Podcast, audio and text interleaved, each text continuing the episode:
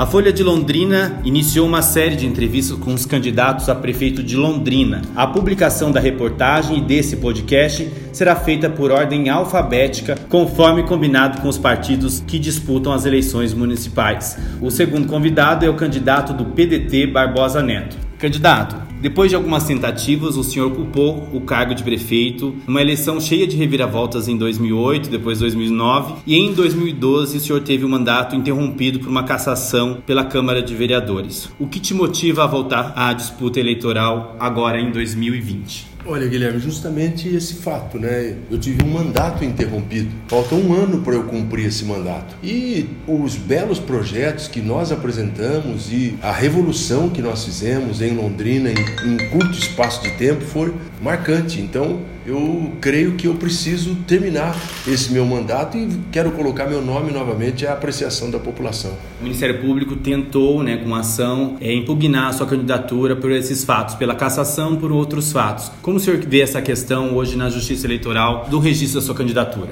Então, é um fato vencido porque eu fui inocentado, mas não fui inocentado simplesmente pelo Tribunal de Justiça. Foram 35 votos a zero. Na Câmara foram votos dos vereadores, foi uma cassação política, porque o caso que motivou a minha saída da prefeitura, isso eu fui inocentado até pela Justiça Trabalhista. Então, não há erro da minha parte. Eu não fui preso, eu não fui afastado do cargo, só fui tirado por uma junção de PT, de PSDB, de PP, de PTB, porque eu tinha uma ascensão e eu, por não ser de PT, não ser de família Belinati, não ser da elite de Londrina, eu furei. O único que furou realmente esse bloqueio e conseguiu ser prefeito fui eu, jornalista, radialista, família pobre, né, que consegui vencer a eleição e quando a gente estava no auge vieram as forças falou vamos parar esse cara aí porque pode representar perigo para a gente no futuro. É assim que funciona a política. Você é um repórter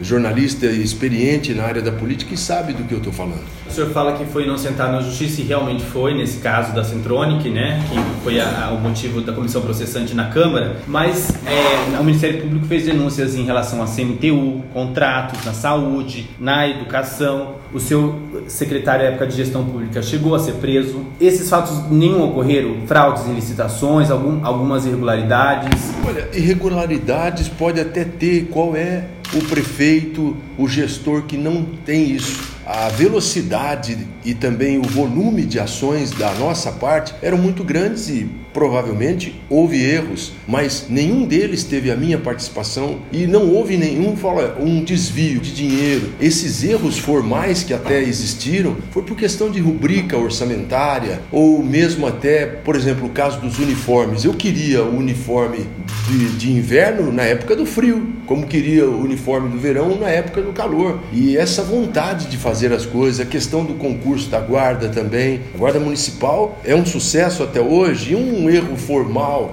por eu ter ido no dia eh, lá antes de ter efetivamente a guarda concluída, mas era algo apenas para comemorar aquilo, para mostrar realmente que o serviço estava funcionando. Isso pode ter sido eh, de alguma forma o ímpeto de fazer, mas nós fizemos, mas não houve desvio, não enriqueci, não houve nenhum dolo natural da minha parte falar, vou pegar dinheiro. O povo sabe, eu estou aí nesses últimos oito anos, as pessoas sabem como eu perdi patrimônio, não enriqueci, não estou fingindo nada disso.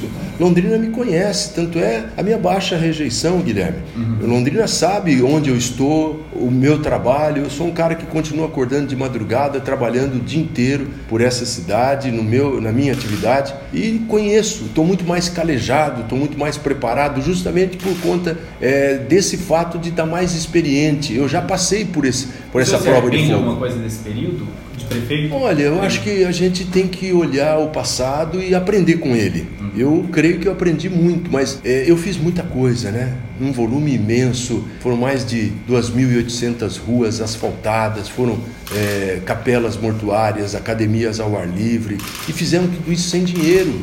É fácil você fazer um estrogonofe com carne de primeira, eu quero ver fazer é, um estrogonofe com carne de terceira, como nós fizemos. Nós não aumentamos o IPTU, nós reduzimos a alíquota de ISS para trazer mais empresas para cá. Londrina é a 38ª cidade em população, é era na minha época a 15 na geração de empregos. Não foi à toa que Londrina saiu em destaque na revista Época, na revista Veja, revista Você SA, na capa. Isso é difícil, a não ser para escândalo, né? E nós estávamos trazendo uma outra visão de crescimento e prosperidade para Londrina. O senhor falou de emprego, e essa é a primeira pergunta da, dos temas né, que a gente tem que abordar aqui. O saldo de emprego só em 2020, por conta da pandemia, está negativo em 4.100, fora os últimos alguns anos aí que estavam em queda já constante. Qual a sua política para atração de empregos? O senhor participou de debate recente na CIL também. Olha, facilitar a vida do empresário, seja ele pequeno, médio ou grande, para que ele possa é, ter prosperidade com isso os seus funcionários também. Nós tínhamos na época a casa do contabilista dentro da prefeitura, no primeiro andar, ali se resolvia tudo. Nós somos recordistas no meio da, do microempreendedor individual, na época, Londrina saiu entre as 10 cidades do Brasil que mais geraram empregos pelo MEI, mas nós atraímos várias outras indústrias. Eu fui premiado pelo Sebrae como prefeito empreendedor, eh, fui homenageado pelo arranjo produtivo local na área de tecnologia da informação. Eu, ao invés de penalizar o, o empresário, eu facilitei a vida quando eu reduzi. Qual foi o prefeito que reduziu a alíquota de de ISS para as empresas do ramo de consórcio que vieram para cá, se instalaram aqui e geraram vários empregos limpos para a cidade que até hoje favorecem a, a nossa receita do município.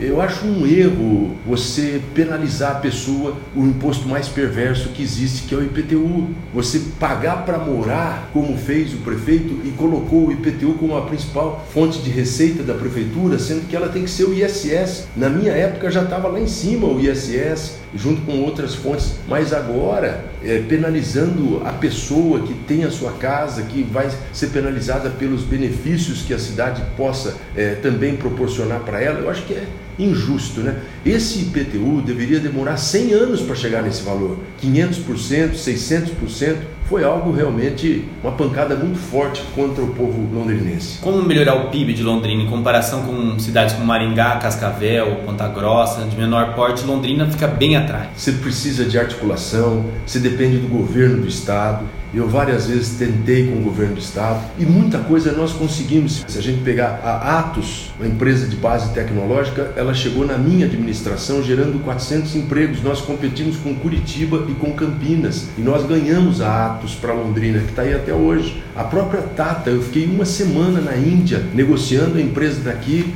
vai gerar 4 mil empregos, já está gerando mil empregos. Né? O senhor acha que funciona essa política ainda de doação de terreno? Porque teve empresa como aquela de couro que o senhor trouxe e não se instalou na cidade. Existem esses, esses, é. essas lacunas também. A coroada não fui eu que trouxe, foi o Nedson já estava no processo. Eu trouxe, uma outra, é, eu trouxe uma outra empresa ao lado, é, que era uma empresa multinacional que veio de Fortaleza para cá, que pegava as aparas do, do couro da coroada. Mas um erro deles lá e eles acabaram indo embora. Mas eu concordo com você, essa questão de doação de terrenos, ela não pode mais. Eu não faria isso novamente, a não ser concessão de terreno enquanto a pessoa estiver usufruindo daquilo sem a doação definitiva do terreno. Bom, vamos falar de outros gargalos aqui da cidade, porque desde 2017 se arrasta na Câmara de Londrina o debate do plano diretor participativo. Como o senhor tem acompanhado esse debate e quais mudanças o senhor faria ou manteria esse que está sendo discutido? Eu acho que faltou um empenho maior por parte da prefeitura e colocar isso como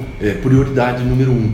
Na nossa época, eu fui o primeiro prefeito que teve que assumir a prefeitura com a obrigação do plano diretor pronto. Isso era uma determinação do governo federal, do Estatuto das Cidades, que começou na gestão anterior à minha e passou a valer. Nós fizemos diversas audiências públicas, mas me perdoa, a sociedade precisava conhecer como isso funciona e não participam. Tem muito lobby sendo feito e com o beneplácito de vereadores inescrupulosos, inclusive, que mudam a seu bel prazer de acordo com o interesse, é, sabe-se lá por quais motivos, não é para mudar uma lei de zoneamento ou para impedir o crescimento da cidade para determinada região ou até para favorecer esse crescimento, ocupação do, do solo para determinado local em troca de benefícios. Eu acho que, é que há uma especulação imobiliária também e tem os vazios urbanos que, que os técnicos do IPU falam que tem que ser ocupados e não precisa mais expandir para a zona rural, zona sul, enfim. Há vazios urbanos que devem ser ocupados até para diminuir os custos de transporte outros custos. Eu também acho, porque para você expandir a cidade para determinado local, vai sobrar depois para a própria prefeitura ter que pagar essa infraestrutura, que não é justo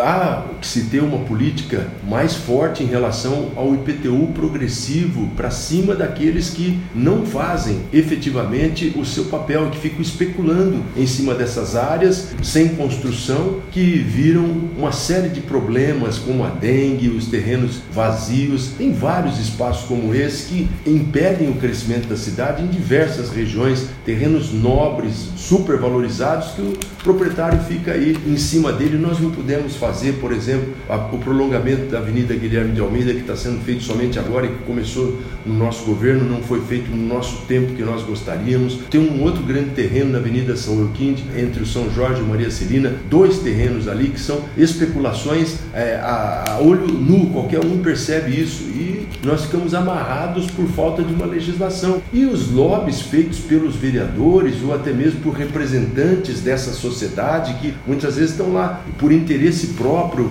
por questões de imobiliária, por questão de proprietários de terrenos, isso precisa acabar. Por isso que eu disse que precisa ser mostrado para a imprensa, para que as pessoas também tenham conhecimento efetivo de quanto isso faz mal para a cidade. Candidato, eu queria saber do senhor sobre a questão da previdência, porque foi feita uma mini reforma com aumento da alíquota aí para os servidores públicos, mas ainda continua um déficit financeiro na Capismel e ainda um déficit atuarial que vem aí ao longo dos anos. Como equilibrar essa balança da Capismel? Essa foi a grande mentira contada pela atual administração, que prometeu aumentar o IPTU e com dinheiro fazer o aporte financeiro na Capismel. Isso não foi feito. Precisa ser feita a reforma da Previdência Municipal. Também o prefeito não teve coragem de meter o dedo nessa área. Houve a reforma federal, a reforma estadual e agora o município tem que fazer a sua parte. Não adianta querer ficar esperando, já foram feitas as reformas, era para ter sido feito isso antes. Os servidores da Capismel estão com já no limite.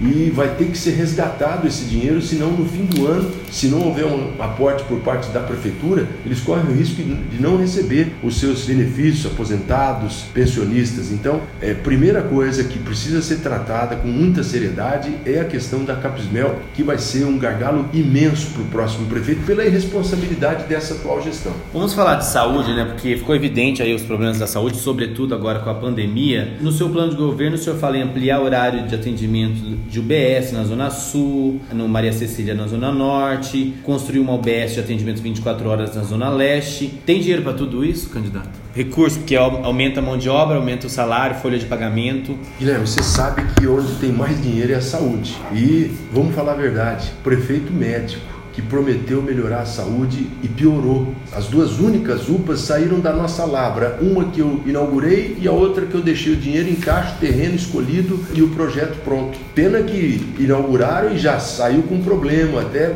de construção, né, uma patologia natural, menos de um ano aquele prédio já estava condenado, nem ar-condicionado pode se instalar ali. Londrina precisa de pelo menos quatro UPAs. Ribiporã tem duas, Cambé tem duas, Londrina não tem, só tem duas unidades de. Falta uma na Zona Leste. Uma na Zona Leste para desafogar o HU, outra na Zona Norte para ah, desafogar o Hospital da Zona Norte e também na Zona Sul.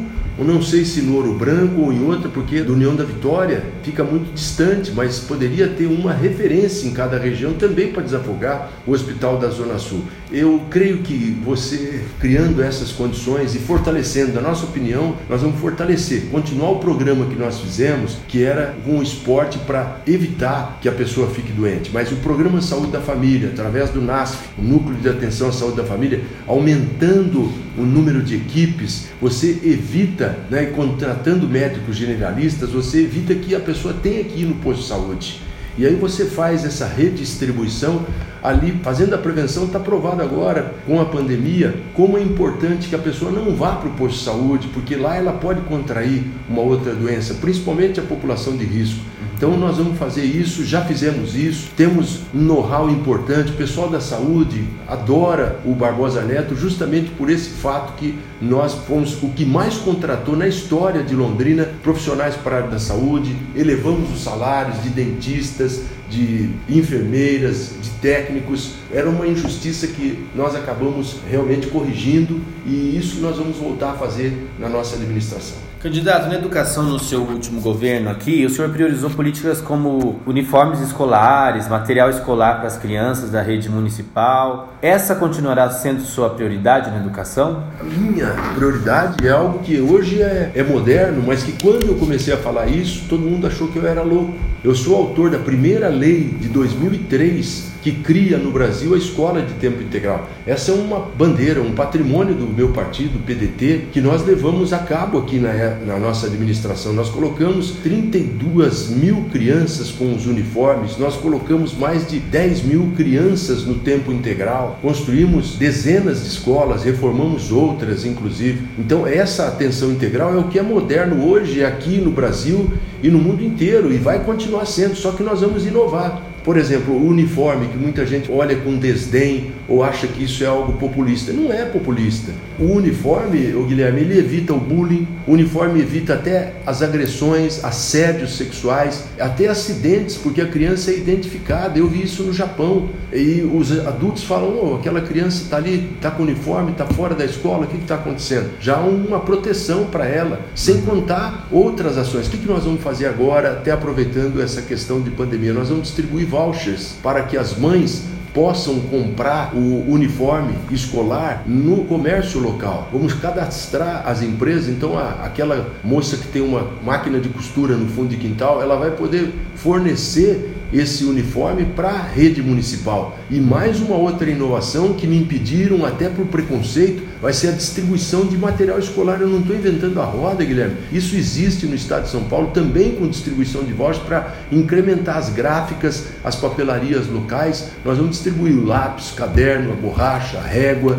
o apontador, a lancheira. Isso tudo vai fazer com que a pessoa se sinta pertencida àquele local. O que aumentou de criança que, que quis vir para a rede municipal quando nós começamos a distribuir uniforme e eram tênis, eram mochilas, eram agasalhos, eram 20 peças. Eles diminuíram isso, mas nós vamos voltar com essa prioridade porque tem muitas mães, tem mais de mil crianças que saíram das escolas particulares e estão ingressando agora nas escolas públicas também. Londrina tem um know-how excelente nessa área. Eu fiz concurso para professores, eu melhorei a carreira, o salário das professoras. Não Quer dizer, não foi só é, é essa distribuição de, Não, de muito, infraestrutura? Foi uma questão muito é, grande e importante que eu tenho certeza que foi positiva. As mães se recordam disso e elas vão ter essa tranquilidade. E mais, hein? Parar com esse negócio da criança sair 4 horas da tarde. Escola de tempo integral tem que ser integral, 6 horas da tarde, com cinco refeições, refeições de qualidade. Porque aí a mãe ou o pai pode trabalhar tranquilamente, deixando seu filho bem cuidado, com artes, fazendo também esporte, lazer, cultura. Isso tudo vai ser feito. O senhor falou em cultura, tem uma pergunta da Célia Musilli, que é a nossa editora do, da Folha 2 aqui da Folha de Londrina ela por conta da arrecadação, no orçamento de 2021, cai de 5 milhões e 300 mil para 2 milhões o orçamento do Promic. Isso já é fato para 2021, pelo menos o orçamento enviado pela atual gestão. Ela quer saber do candidato qual a importância do Promic, já que o projeto, segundo ela, representa a força motriz da cultura na cidade. Ela quer saber se o senhor pretende dar continuidade ou não ao programa. Nós vamos investir 10 milhões de reais no Promic. Eu fui o único prefeito, embora não tenha sido criado na minha gestão, que fez com que o Promic fosse a 0,86 do orçamento. Nós vamos agora para 10 milhões de reais. O Programa Municipal de Incentivo à Cultura, ele é importantíssimo, principalmente agora no pós-pandemia. As festas rurais que acabaram, que na nossa época festa do milho, do café, do frango, dos distritos. Essas festas, muitas delas são geridas com recurso do Promic. E o Promic nos ajudou muito na própria atenção da criança de forma integral. E nós vamos aproveitar a cidade dos festivais festival de dança, de teatro, de música, de balé. Nós queremos que isso volte a ter uma efervescência, isso gera renda para nossa cidade. A música, a arte, elas são a, a principal manifestação do, do, nosso ser como seres humanos. Então nós vamos incentivar bastante essa questão. O Promic vai ter 10 milhões de reais é, na nossa administração. Tem questões sociais graves como os, a questão dos mil moradores de rua, segundo o último censo. Agora na pandemia ainda ficou mais evidente essa situação. Como resolver essa mazela social? pegar de empreita, né? Pegar sério como em todos os problemas que nós fizemos. Nós vamos fazer com que os moradores tenham um cadastro. Esse centro pop, que foi uma obra da nossa administração, o consultório, precisam ser melhorados. Nós não podemos permitir que essa abordagem tenha sido feita dessa forma. Vamos fazer uma reeducação do próprio comportamento das pessoas. Agora, recentemente, um youtuber fez um levantamento que os moradores de rua que pedem nas esquinas chegam a ganhar 300, 400 reais num único dia. Isso é um incentivo. Londrina tem a fama de ser uma cidade solidária e vai chegando gente de tudo que é lado e não quer sair daqui. Esse acaba sendo um problema para todos nós. Não, não vamos expulsá-los daqui, vamos fazer tudo dentro de um respeito, mas vamos chamar o Ministério Público para a gente sentar e encontrar uma solução, como outras cidades já fazem esse tipo de abordagem e esse tipo de encaminhamento. Agora, não pode continuar do jeito que está. Eu lembro que nós, enquanto não saiu o Bacaninha das ruas, isso só foi no meu mandato que ele ficou fora das ruas, depois voltou. Todo mundo conhece o personagem ali da 10 de dezembro com a Tremembés, ele ficou ali, agora infelizmente faleceu, mas nós, foi na nossa época que era prioridade minha eu disse à secretária da época: ó, eu não quero ver esse moço ali. Ele foi para uma clínica, ele se recuperou à época, infelizmente teve uma recaída. Ele é apenas um, um, exemplo. um exemplo emblemático até dessa situação, mas que mostra a nossa sensibilidade em relação a tudo isso. A questão do morador de rua tem um problema social, mas também há problemas também de habitação popular. Faltam casas para as famílias, né? Por isso muita gente ainda está na rua também. O senhor foi responsável por trazer o Vista Bela, mas foi criticado também por implantar essa moradia social sem infraestrutura necessária. O senhor faria diferente na questão do Vista Bela hoje, trazendo um conjunto habitacional na cidade? Guilherme, é um processo, eu não podia perder aquela oportunidade de recursos que foram enviados para cá. Desde que eu saí da prefeitura, nenhum prefeito mais criou projetos. As casas populares que o Kiref entregou foram todas contratadas no meu governo. Nós fizemos quase 7 mil moradias e eu encontro pessoas agora que terminaram de pagar depois de 10 anos, começou com a prestação de 110, estava pagando 50 reais no nome da esposa, nome da mulher que ficava. Eram recursos federais. Recursos federais com articulação nossa. Porque não adianta, ah, você fez, não, eu não era do PT e trouxe dinheiro, que o PT estava no governo federal. E é o que vai acontecer agora. Nós vamos atrás do Bolsonaro, agora tem o programa verde e amarelo, tem que querer fazer. Londrina está cercada hoje novamente de lonas pretas invasões. Eu tirei todas. Não teve uma invasão na minha época. Tiramos do fundo do Maria Cecília, levamos o pessoal que estava tá lá de novo no Aparecidinha, mas agora são outros moradores, fica ao lado do São Jorge. Nós não tínhamos, lona preta não tinha uma Teve outros prefeitos por aí que na Coab tinha uma verba imensa só para distribuir lona preta. Nós não tivemos isso. Eu uhum. participei, eu ia junto na lama quando deu o vendaval e eu estava junto com as famílias ali pisando no barro, sentindo a dor deles. Eu vou antes que o problema chegue, eu vou no momento que ele chega e vai ser assim novamente. Nós vamos administrar para os bairros, administrar para as pessoas que mais precisam. Candidato, só para finalizar uma pergunta mais provocativa mesmo, o senhor foi responsável por trazer a Guarda Municipal e o programa Cidade Limpa. Foram projetos arrojados, que geraram muita polêmica no início, mas depois acabaram sendo até elogiados por muitos especialistas. Mas agora o senhor vem com uma proposta de governo anexada de duas páginas, eu peguei lá no site do TSE, e chama Programa Arroz e Feijão. Acabou a criatividade? O senhor pretende fazer uma gestão mais simples ou apenas faltou tempo para elaborar um plano mais arrojado? Eu tenho um plano de governo mais denso, só que para você mandar pro TRE, eu quis mandar o simples. Por, Por que arroz feijão? Arroz com feijão porque é o básico, porque é simples e também para não ser copiado pelos outros é, adversários. Foi assim que aconteceu. Você lança uma ideia, você dá uma entrevista, depois todo mundo corre atrás. Eu quero fazer o simples, porque o simples é mais econômico e é o mais eficaz. Aliás, falando nisso, nós vamos levar essa simplicidade para a gente ter alimentos da cesta básica sendo processados aqui. Chega de pegar o rótulo e ver que vem de Maringá, que vem de Campo Mourão e de outras cidades. Né? Nós não temos mais uma roseira aqui aqui uma, uma máquina que beneficia arroz em Londrina. É, Londrina é cercada por abatedores de frango, mas não tem nenhum aqui. Nós somos o Centro Nacional de Pesquisa de Soja, um dos maiores do mundo, com sede aqui em Londrina. Tem várias produções de soja aqui, mas não temos um esmagamento de soja aqui, como era Anderson Cleito. O óleo de soja vem de outras cidades. Então nós queremos esse arroz com feijão no dia a dia. Isso também vem por conta até do restaurante popular Leonel Brizola, do PAA, que é o programa de aquisição de alimentos que nós comprávamos dos produtores locais para fornecer para merenda escolar aqui. Embora possa parecer simplório, populista até, mas eu gostei dessa provocação, é na verdade muito mais denso, muito mais importante do que possa parecer. Tá certo. Candidato, muito obrigado pela entrevista. Seus últimos 30 segundos para o nosso ouvinte do podcast. Obrigado, eu agradeço essa oportunidade porque é uma forma da gente destrinchar vários temas e de poder realmente ser desnudados para ser compreendidos pela população. O papel do jornalismo é fundamental, principalmente nesse momento que nós estamos vivendo e a credibilidade que tem a Folha de Londrina, a credibilidade que tem o Grupo Folha, isso é importante para a cidade, faz parte da nossa história.